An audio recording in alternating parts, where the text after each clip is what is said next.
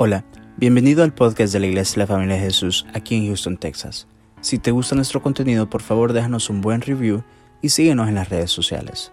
Nuestra visión como iglesia son las familias. Esperamos que este episodio sea de mucha bendición para tu vida. Somos tu familia. Enseñar esta gran verdad, Señor, acerca de qué es la iglesia, cuál es el propósito de la iglesia, Señor. Estamos hablando de la iglesia corporal, como un cuerpo, Señor. Todos somos la iglesia, pero todos juntos hacemos la iglesia corporal, la iglesia que tú dejaste, Señor, para que tú vienes por ella, por una iglesia santa, una iglesia limpia, sin mancha, Señor. Y que nos quieres encontrarnos juntos, alabando y adorándote, dándote gloria en todo, Señor. Enséñanos esta gran verdad en el nombre de Jesús, Señor. Amén y amén. Pueden sentarse.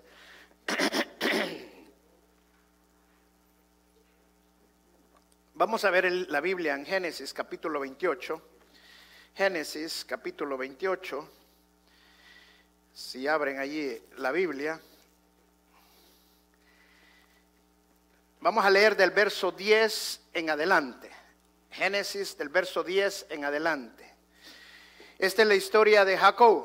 Todos nos acordamos de la historia de Jacob cuando Jacob y Esaú, y Esaú eran hermanos gemelos habían nacido casi al mismo tiempo. Jacob salió agarrado del calcañar de, de Esaú, Esaú nació primero, y él le, robó la primogenitura a su hermano Esaú y iba huyendo, iba huyendo, se la quitó con engaños. Eh, y de donde él salió a donde él llegó ahorita, habían 20, más o menos, perdón, 40 millas más o menos de distancia. O sea que lo que hizo en un solo día era demasiado. O sea que prácticamente fue corriendo de tanto miedo que llevaba. Y esto en el desierto. Entonces esto eh, históricamente es casi imposible como lo hizo Jacob, pero llegó a Betel, que es donde vamos a partir ahorita. Él llegó a Betel. Miren lo que dice el verso 10. Salió pues Jacob de Berseba y fue a Aram. Y llegó a un cierto lugar y durmió allí, porque ya el sol se había puesto y tuvo de las piedras de aquel pasaje y puso a su cabecera, o sea, ocupó una roca para ponerla de almohada y se acostó en aquel lugar. Y soñó y aquí una escalera que estaba apoyada en la tierra. ¿A dónde estaba apoyada la escalera? O sea, la Biblia cuando señala algo, lo señala por algo que tiene importancia. Bien pudo haber dicho soñó con la escalera sin decir por qué, dónde estaba apoyada la escalera. Y todos los que sabemos cuando usamos escalera es bien importante dónde colocamos la escalera. Porque si no la colocamos bien, hay peligro de un accidente, ¿sí o no? Entonces, aquí dice claramente que la escalera estaba en la tierra, ahí estaba apoyada, y su extremo tocaba en el cielo. Y aquí que los ángeles de Dios que subían y descendían por ella. Verso 13, y aquí Jehová estaba en lo alto de ella, el cual dijo, yo soy el Jehová, el Dios, yo soy Jehová, el Dios de Abraham tu padre, el Dios de Isaac la tierra en que estás acostado te daré a ti y a tu descendencia. Será tu descendencia como el polvo de la tierra y te extenderás al occidente, al oriente, al norte y al sur. Eso es bien importante. Y todas las familias de la tierra serán benditas en ti y en tu simiente. He aquí que yo estoy contigo y te guardaré por donde quiera que fueres y volveré a traerte a esta tierra porque no te dejaré hasta que haya hecho lo que te he dicho. Y despertó Jacob de su sueño y dijo, ciertamente Jehová está en este lugar y yo no lo sabía. ¿A cuántos cristianos no les pasa así? ¿Cuántos cristianos no son conscientes de la presencia de Dios en la iglesia? ¿Por qué? Porque no entendemos que en la iglesia del Señor ahí está Dios. Y no lo percibimos simple sencillamente como ah, tenemos un dicho en nuestro país que decimos, estamos en todo menos en misa. En otras palabras, estamos en la iglesia, pero lo menos que estamos realmente buscando de Dios y dándole la gloria a Dios. Así le pasó a Jacob. Estaba en Betel y no se había dado cuenta que ese lugar ahí donde estaba Dios. Amén. Entonces vamos a profundizar eso más adelante. Y dice, verso 17, y tuvo miedo y dijo, cuán terrible es este lugar. Me pregunto, ¿por qué era terrible ese lugar si ahí estaba la presencia de Dios? ¿Por qué? Porque para los judíos estar en la presencia de Dios era la muerte. Era lo, o sea, para ellos era tan santo Dios que estar en ese lugar, cuando estaba hablando de terrible, no es que daba miedo. Cuando estaba dando terrible es que había un sumo pero gran respeto por Dios. Entonces él sentía ese terrible de, respeto que le producía el estar en ese lugar que no merecía estar en ese lugar. Sigamos adelante. Y dice, cuán terrible es este lugar. No es esta otra cosa que casa de Dios. Repita, casa de Dios. Y puerta del cielo. Y se levantó Jacob de mañana y tomó la piedra que había puesto de cabecera y la alzó por señal, o sea, en otras palabras, la colocó en una posición ya no acostada, sino con una posición la erigió y dice, y la alzó por señal y derramó aceite sobre ella. Y almó el nombre del lugar Bet El. Bet El. ¿Ok? ¿Qué es Bet? Bet es casa y Él es Dios. Entonces es Betel. Aunque Luz era el nombre de la ciudad primero. E hizo Jacob voto diciendo, si fuere Dios conmigo y me guardare en este viaje en que voy, y me diere pan para comer y vestido para vestir, y si volviere en paz a casa de mi padre, Jehová será mi Dios. Y esta piedra, ¿cuál era la piedra? La almohada, ¿sí o no? Esta piedra que he puesto por señal será casa de Dios. Y de todo lo que me dieres, el diezmo aparté, apartaré. Amén. Dice que importante esas palabras. Y la vamos a ver también más, más adelante. Ahora, aquí vemos un hombre que iba huyendo. Un hombre lleno de miedos. Un hombre en una gran crisis, quizás la peor crisis de su vida. Un hombre que estaba solo. Un hombre que su padre no lo quería.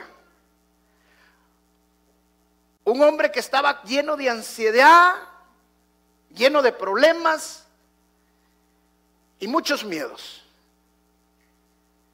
¿Cuánto llegamos a la iglesia en esta forma? Llegó en una crisis a la casa de Dios. Dios lleva a las personas autosuficientes a su casa cuando están en crisis. Es necesaria muchas veces la crisis. Ten paciencia. Cuando estés pasando crisis es porque viene algo grande. Porque cuando Dios permite la crisis en nuestras vidas, es porque Dios tiene un, quiere tener un encuentro personal con nosotros.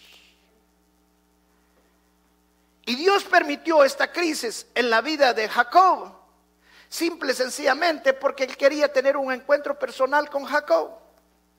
Pero ¿a dónde quería tener un encuentro personal? En la casa de Dios. ¿Y cuál es la casa de Dios? Es su iglesia.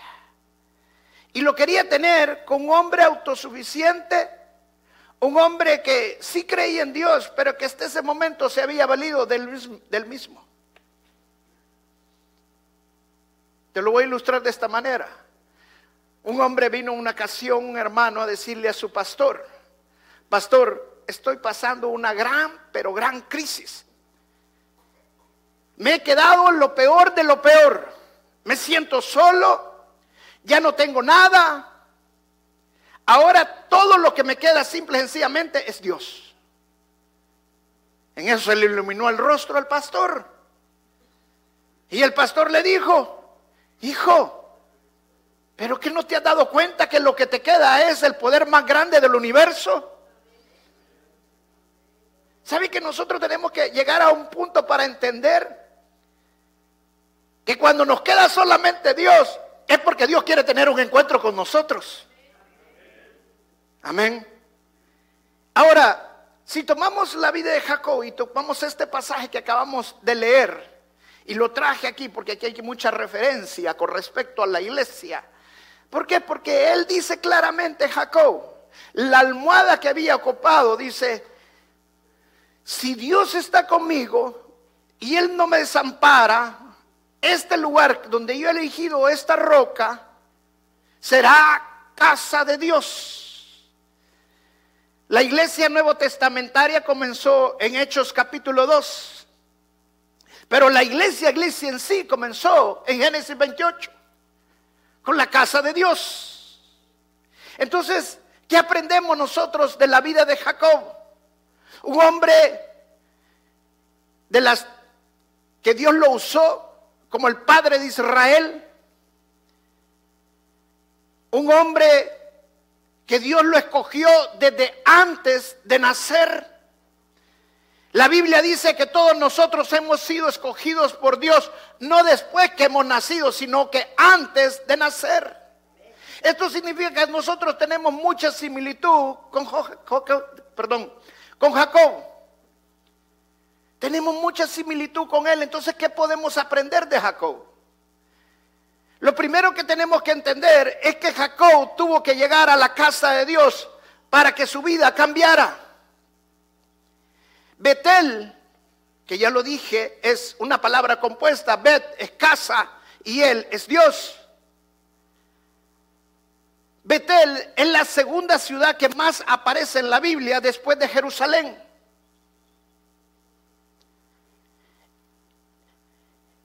Eso significa que cuando nosotros venimos a la iglesia, la iglesia somos nosotros, cada uno de nosotros, porque el Espíritu Santo mora ahora en nosotros. Pero cuando venimos a la iglesia local, a la iglesia corporal, como cuerpo de Cristo, todos nosotros pasamos a ser parte de la iglesia corporal porque todos nosotros está el Espíritu Santo y todos juntos hacemos la iglesia de Jesús. Entonces todos nosotros hacemos la casa de Dios. ¿Y qué es la casa de Dios? ¿Qué significa para nosotros que vengamos a la iglesia local, a la iglesia en la cual Dios nos ha puesto? Primero, entendamos a través de Jacob que la iglesia es un lugar de descanso. La iglesia es un lugar de restauración. Mire lo que dice la palabra en Hechos capítulo 4, verso 11. Hechos 4, verso 11. ¿Está conmigo?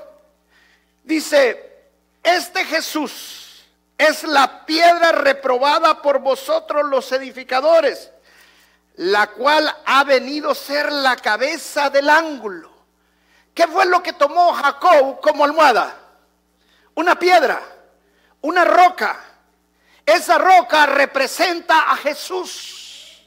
Él dijo, si yo regreso y Dios está conmigo, y Dios me provee todo lo que yo necesito, esta roca va a ser la casa de Dios. Palabra profética de Jacob. Porque la piedra angular es Cristo Jesús, la roca es Cristo Jesús, la iglesia está fundamentada sobre quién? Sobre Cristo Jesús, no sobre Pedro. Amén. Él es la roca. Él es el fundamento que todos y cada uno debemos de tener. Pero dice que él puso la roca como almohada. Yo no sé si ustedes han ocupado una roca como almohada. Pero imagínense una roca, es, es algo duro. ¿Sí o no?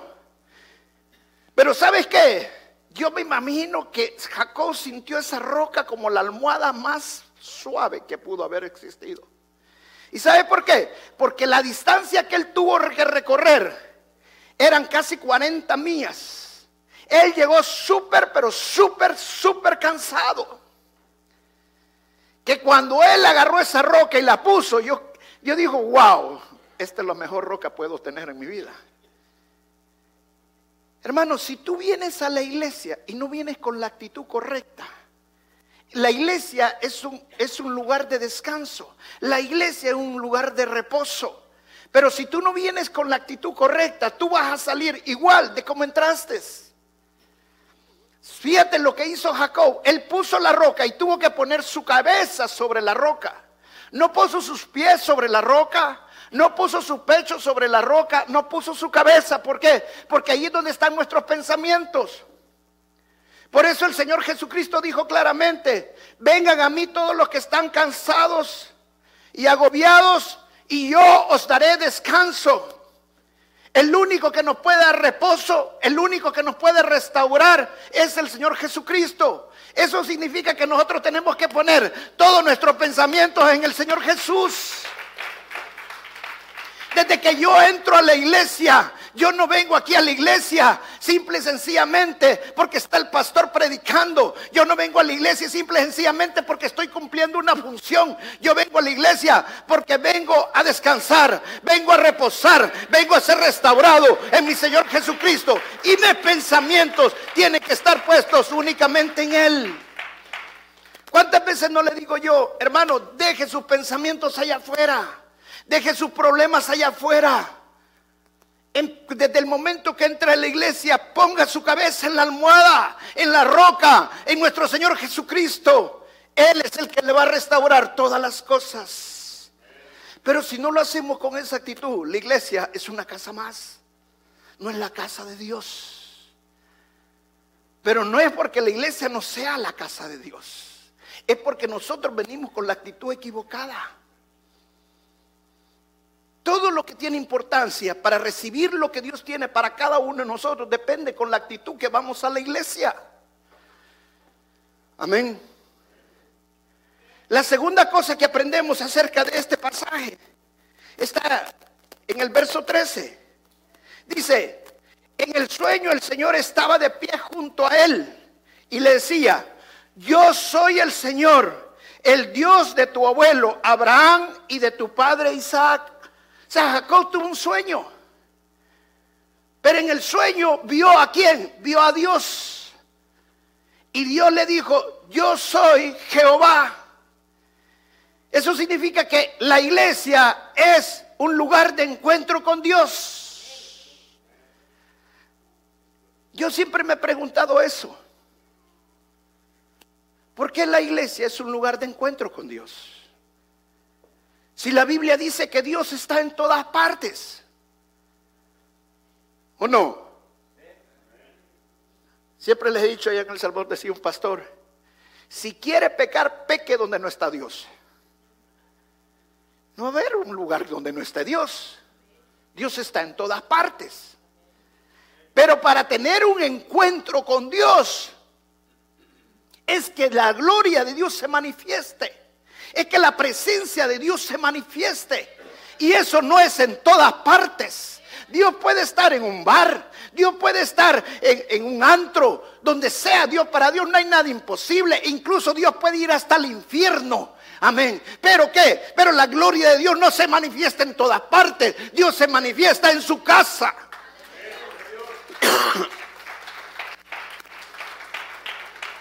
La iglesia es un lugar para percibir la presencia de Dios, para ser sensible a la manifestación de la gloria de Dios. Pero si yo vengo a la iglesia y yo sé que voy a venir a la iglesia el día siguiente y me voy a acostar a las 3, 4 de la mañana, ¿a qué voy a venir a la iglesia? Hello. ¿Ah? Ahora, si me tocó trabajar es otra cosa, porque justo ahorita se levantó el hermano Milton. Porque el hermano Milton trabaja de seguridad y a veces viene madrugado que no ha dormido nada. Pero Dios ve su corazón. Amén. Ahora, a lo que quiero decir yo, si yo tengo tiempo de prepararme para ir expectante a lo que Dios me va a dar, a lo que yo voy a recibir, a tener un encuentro con Dios, Entonces yo me tengo que preparar para ese encuentro. Yo tengo que ser expectante de lo que voy a ir a recibir, de lo que voy a ver. Es como cuando usted estaba de novia y las mujeres se arreglan y se ponen tan expectantes por ese encuentro maravilloso que van a tener en su primera cita, ¿sí o no? Y mi esposa se pone bien sonriente porque todavía se acuerda del día de ayer.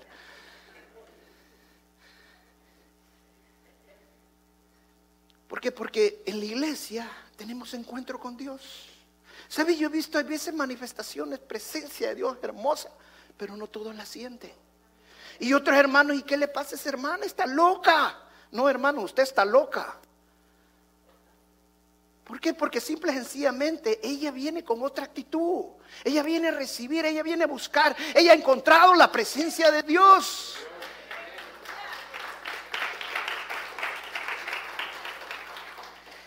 La tercera cosa que nosotros encontramos, regresemos al verso 12, y lo dejé este después con propósito.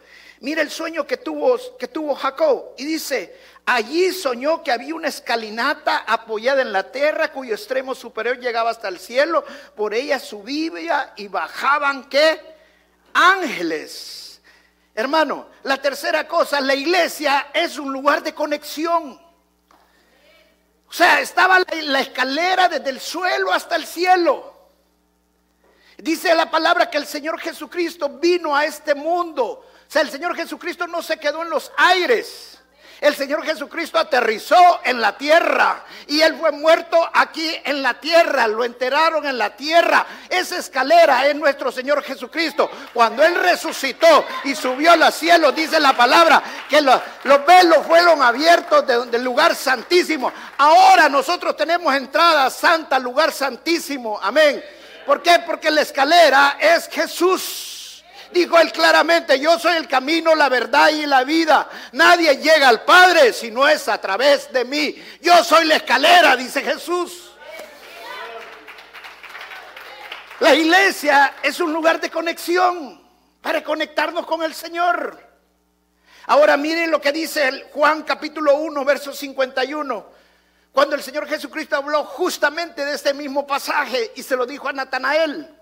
Dice, ciertamente les aseguro que ustedes verán abrirse el cielo.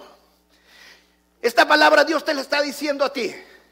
Hermano, si tú vienes a la iglesia con la actitud correcta, tú literalmente vas a ver que el cielo se abre. Si no has visto que el cielo se ha abierto, es porque te falta tu actitud. Es porque falta que tu corazón esté de corazón en la iglesia. Es porque vienes peleado con los hermanos y vienes a buscar quien te las pague y no quien te las debe.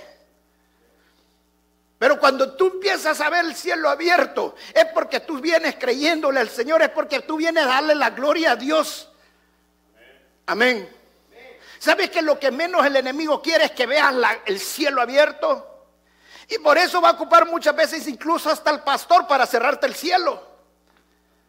Pero tú no estás en la iglesia por el pastor, tú no estás por tu esposa, tú no estás por tu esposo, tú no estás por tu hermano, tú estás porque darle la gloria al que merece toda la gloria, a nuestro Señor Jesucristo. Amén. Miren lo que le dijo Jesús a Natanael. Ciertamente les aseguro que ustedes verán abrirse el cielo y los ángeles de Dios subir y bajar sobre el Hijo del Hombre. ¿Quién era, quién era Natanael? Uno de los apóstoles que la Biblia le llama Bernabé ahora. Y Natanael, cuando llegó donde Jesús, que Felipe lo llevó, y le dijo, y he visto al Mesías, y él fue a buscar al Mesías. Y él dijo, que podrá salir algo bueno de allí de Betel, de Belén. Y cuando llega donde Jesús, Jesús le dice, yo ya te conocía. Yo te debí desde donde estabas en la higuera, antes que Felipe fuera a hablar contigo. Wow, dijo, tú eres el Hijo de Dios. Tú eres el Mesías. Ay, ¿por qué te he dicho eso si crees que yo soy el Mesías?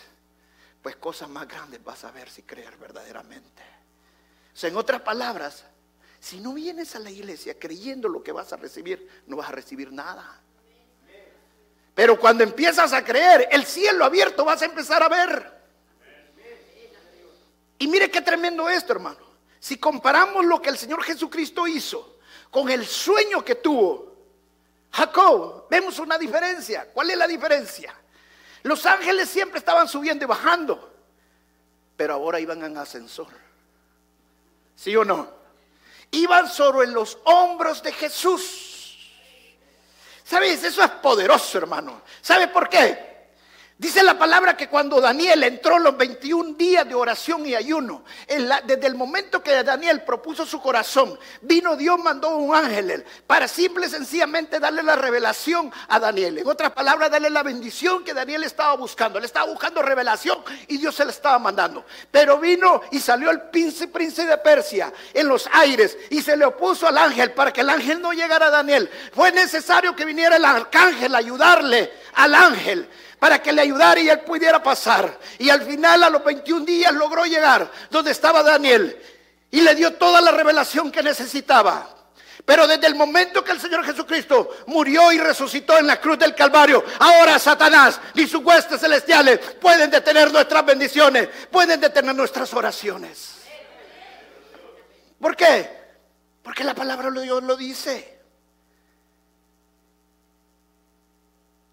Ahora los ángeles ya no van solos, ahora van con Jesús. ¿Y quién derrotó a Jesús en la cruz del Calvario? ¿Quién derrotó a Satanás en la cruz del Calvario? Jesús. O sea, Satanás ya no tiene nada que oponerse. Satanás ya no puede hacer nada contra Jesús. Cuando él ve que los ángeles van con Jesús, se apartan. Ya no necesita mandar otro arcángel. Ahora nuestras oraciones cuando las hacemos en el nombre del Jesús van directamente al cielo en esa escalera. Los ángeles llevan directamente hasta el cielo todas nuestras oraciones y los demonios, las huestes celestiales no pueden parar ninguna de nuestras oraciones.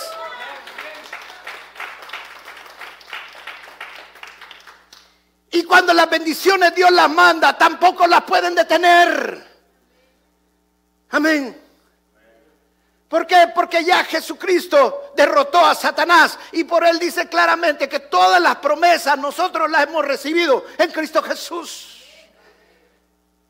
Eso significa que ya no tenemos que orar, ¿cómo no? Pongan trabajo a los ángeles. Sigue orando para que Él lleven todas esas oraciones y para que nos traigan todas las bendiciones. Amén. La otra que encontramos, la cuarta, Ahí la encontramos en el verso 13. Vamos al siguiente verso, que lo dejamos a la mitad, el verso, la parte B. Miren lo que Dios le dijo a Jacob. A ti, a tu descendencia le daré la tierra sobre la que estás acostado.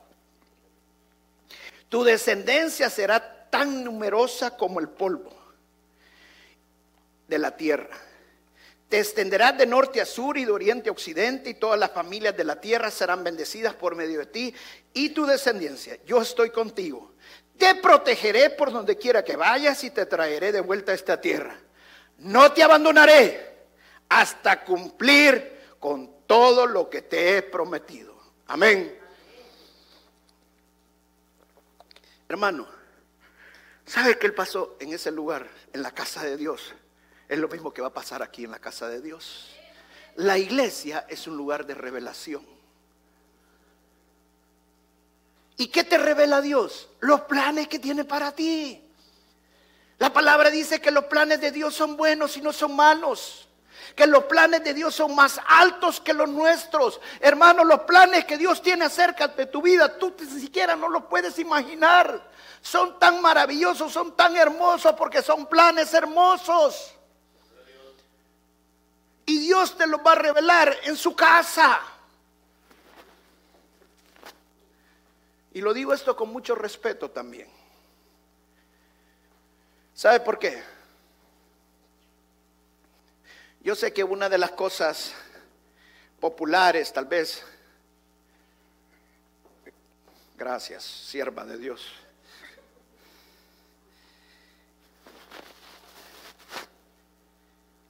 en la iglesia son los profetas.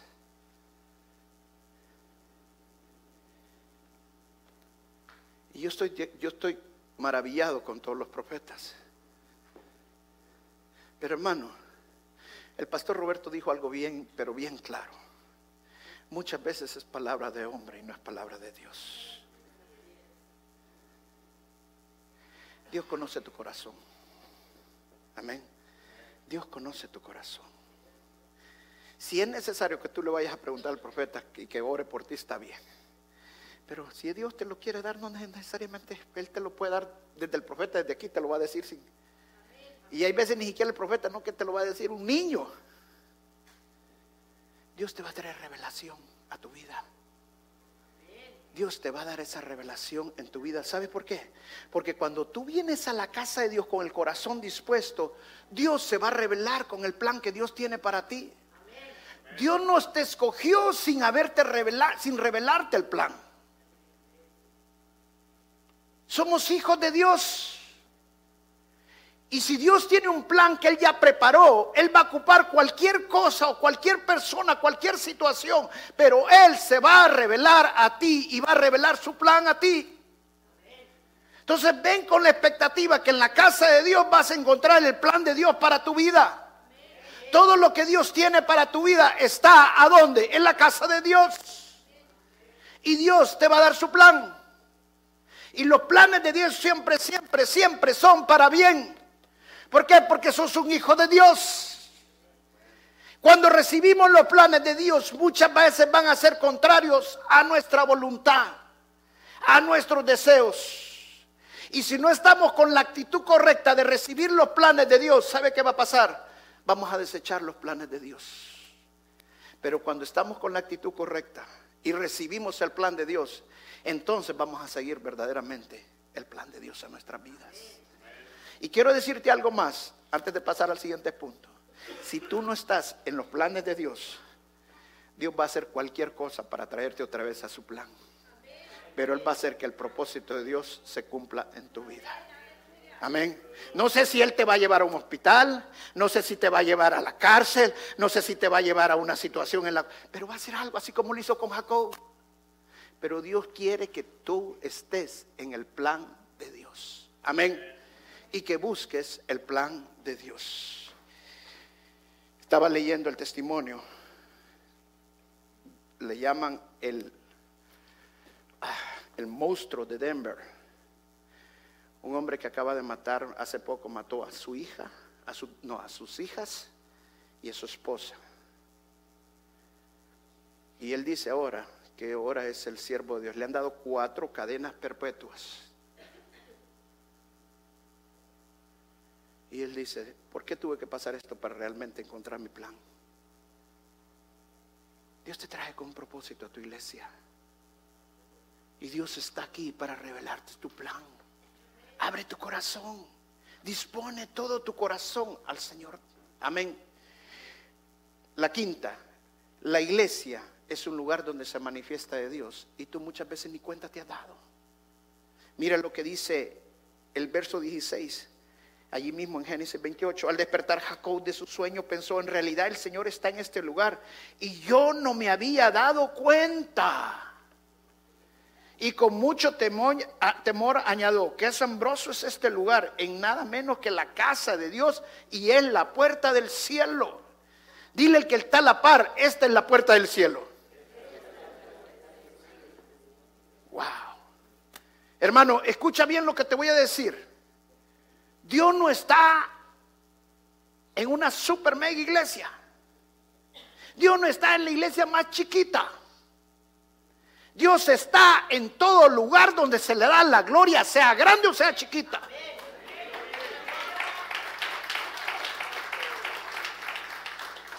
Porque el Salmo 29 lo dice claramente, todo lo que tenemos que hacer es darle la gloria a Dios. Todo lo que tenemos que hacer es exaltar a Dios donde se exalta al Señor Jesucristo, donde se le da la gloria al Señor, ahí está Él. La palabra dice claramente, donde dos o más están reunidos en su nombre, ahí estoy yo.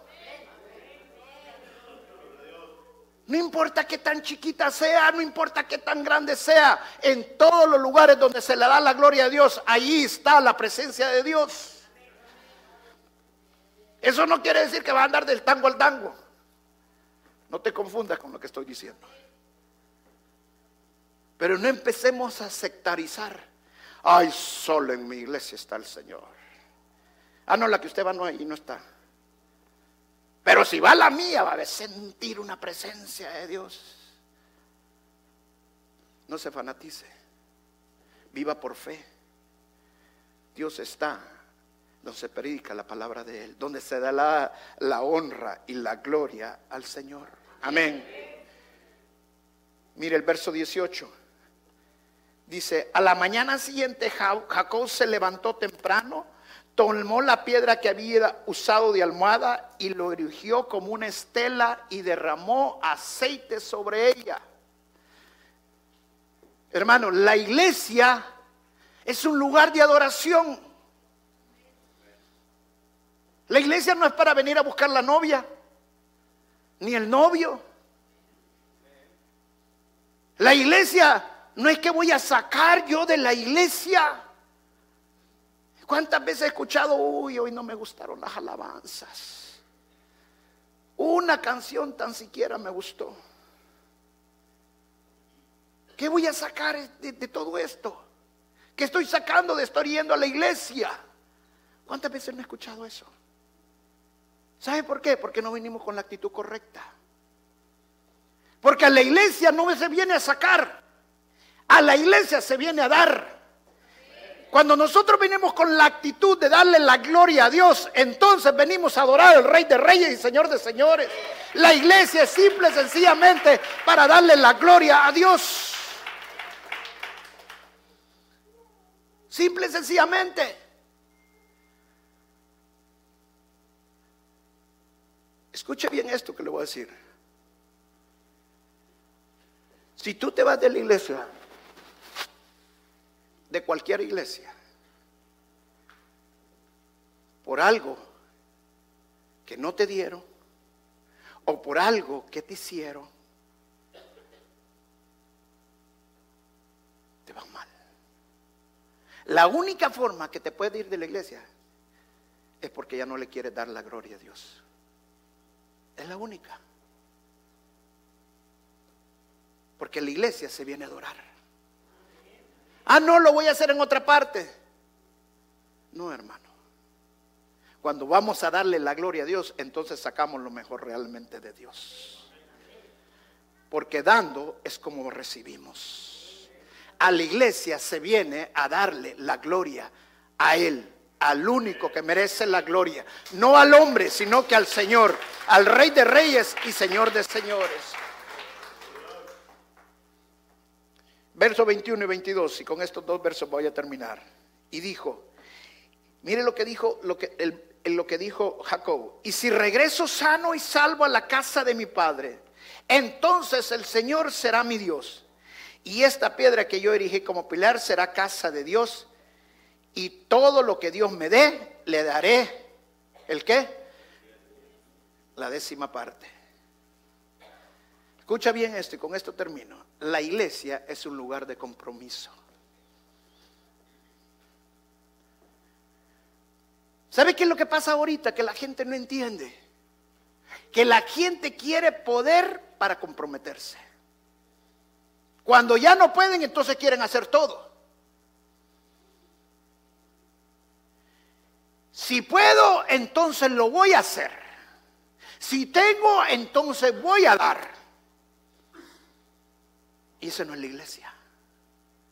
A la iglesia voy porque me comprometo. Si me comprometo, entonces voy a dar aunque no pueda. Si me comprometo, entonces lo voy a hacer aunque no pueda. Lo hago no porque puedo, lo hago porque me comprometo y porque me comprometo es que puedo. La iglesia es un lugar de compromiso. ¿Por qué la gente no puede servir en las iglesias? ¿Por qué la gente no puede realmente hacer las cosas como lo tiene que hacer en las iglesias? Simple y sencillamente porque nunca se han comprometido. Cuando andas patojo, yo ando con patojo también. Pero cuando andas patojo sirviendo, quiero decir, o sea, en otras palabras, cuando estás sirviendo, pero con aquello, con una carga, porque cuando está patojo es cuando no puede caminar bien cuando estás patojo sirviendo, que estás queriendo servir pero realmente no quieres servir. Deseas querer mente diezmar, pero realmente no lo quieres hacer. Lo estás haciendo porque te están obligando, porque casi te están agarrando del pescuezo. Es porque no hay compromiso.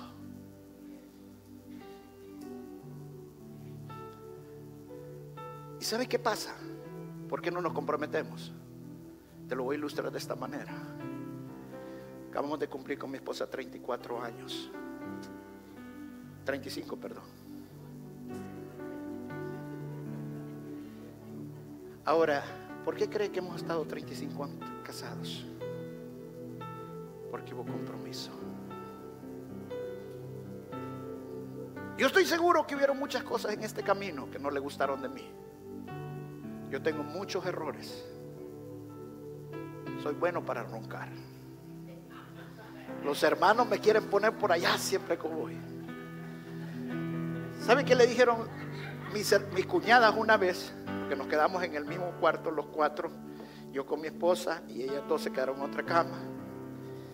Y en la mañana le dicen a mi esposa, ay Elisa, yo no sé cómo que puede soportar a Roberto con ronquido. No hemos dormido toda la noche.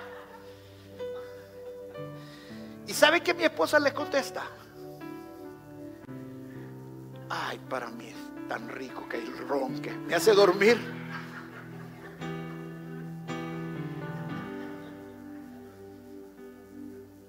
¿Por qué? Porque hay amor.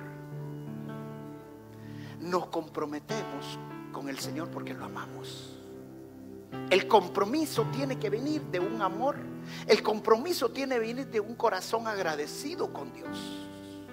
Porque si no hay un corazón agradecido, si no hay un corazón que realmente ama a Dios, ese compromiso va a ser difícil.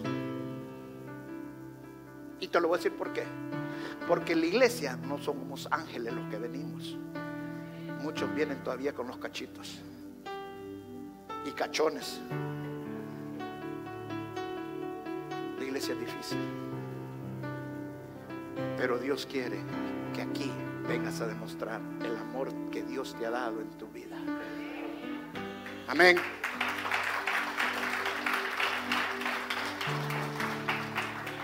Una hermana me decía en estas palabras, no, pastor, yo prefiero ir allá a la calle a darle de comer a aquellos que están ahí en la calle. Ese es amor, me decía.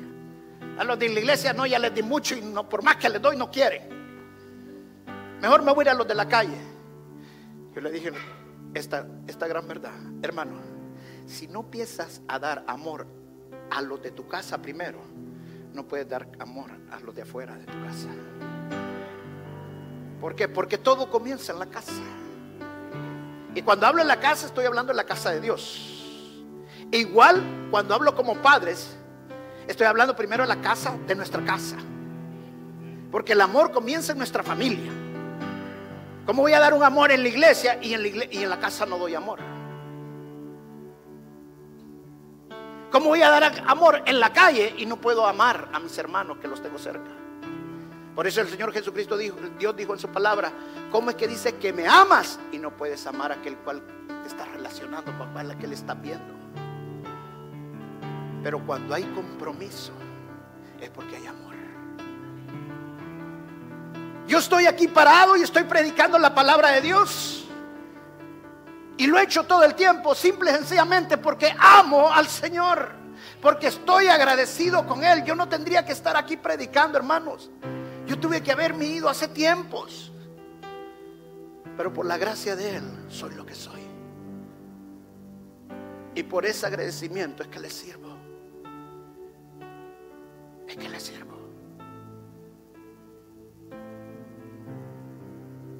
Cierra tus ojos ahí donde estás.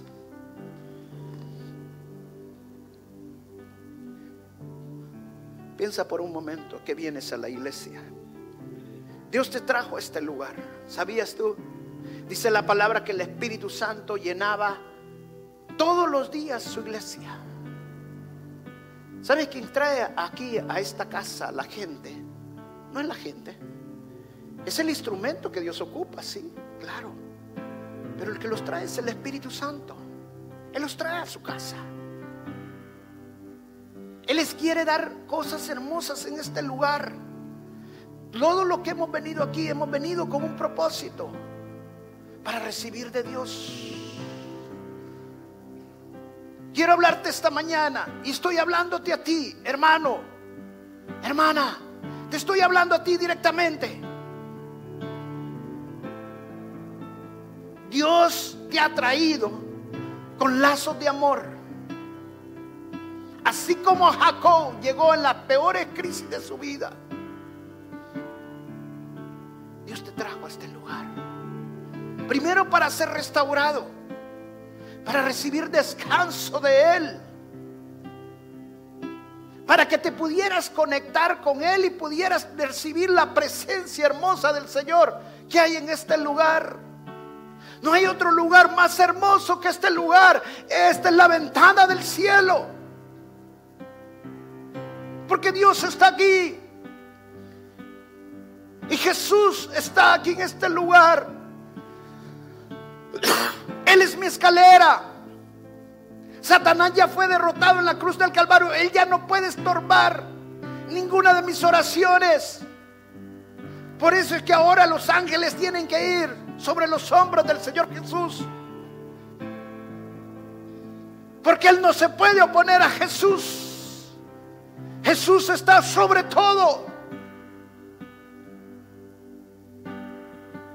Este es el lugar donde Dios va a revelar tus planes, donde Dios va a traer revelación a tu vida. Dios te va a dar visión, Dios te va a dar sueño. Créelo. Las cosas se ven difíciles, las cosas se ven imposibles hasta que tú no recibes la revelación, hasta que no recibes la esperanza de Dios. Pero quiere decirte, en el Señor siempre hay esperanza. El Señor siempre tiene una abierta, abierta una puerta para ti, donde hay múltiples bendiciones para ti. Gracias Jesús.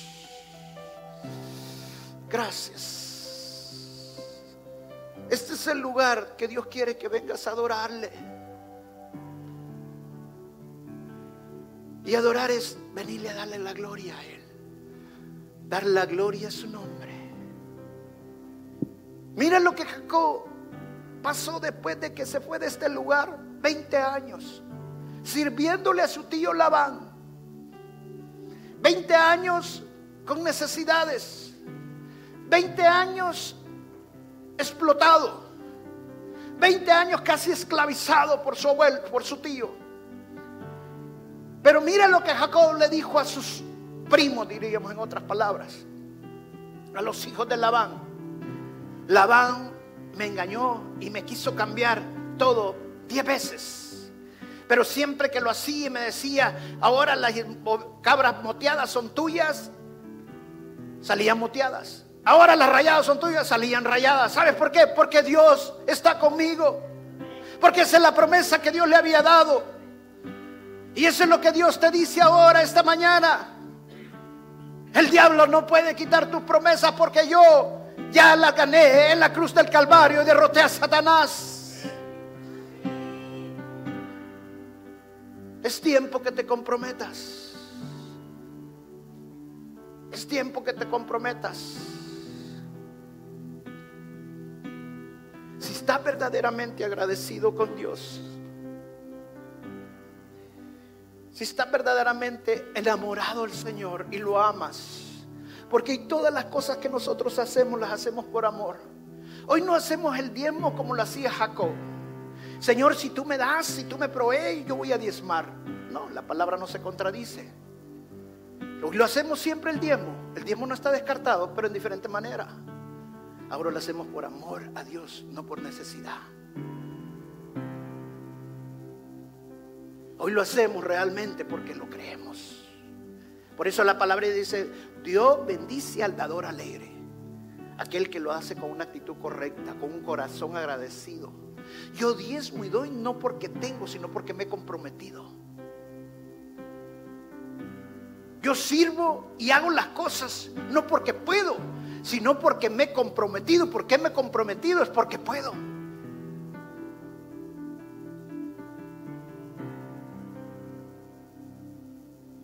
Yo voy a hacer un llamado esta mañana.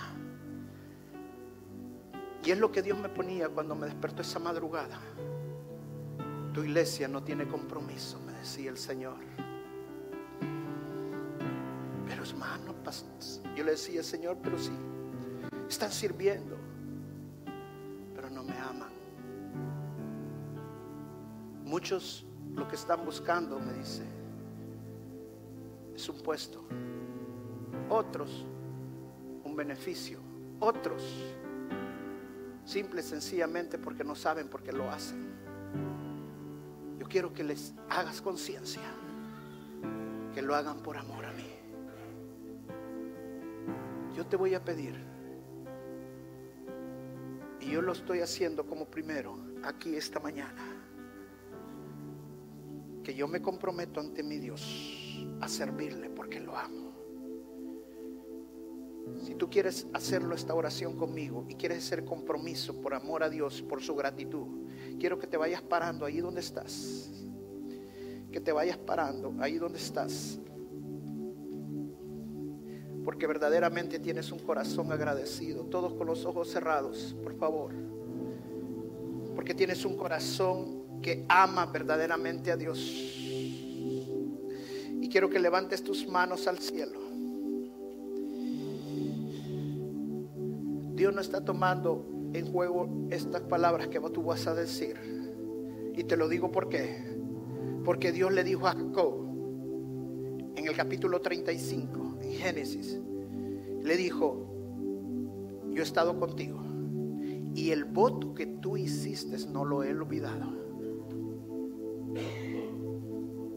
La palabra que tú dices ahorita no, está, no caen en saco roto, como decimos. Son palabras para el Señor verdaderamente. Y repite conmigo, Señor,